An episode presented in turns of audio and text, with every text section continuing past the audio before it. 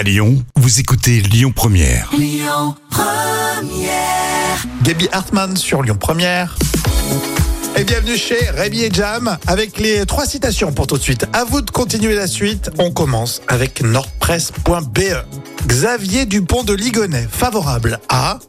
Ouh là là, c'est compliqué ça. Euh, favorable, euh, mon Dieu, un, un petit week-end en famille. Quelle horreur. Quelle horreur.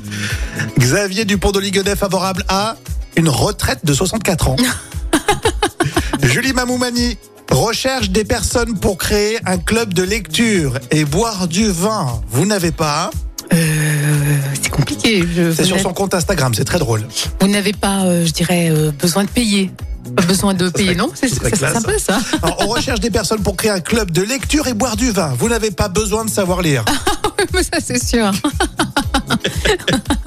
Le Gorafi pour terminer. Selon une étude, ajouter des O et des I à la fin des mots permettrait Euh, permettrait de, de mieux chanter, de chanter correctement. euh. de parler correctement italien.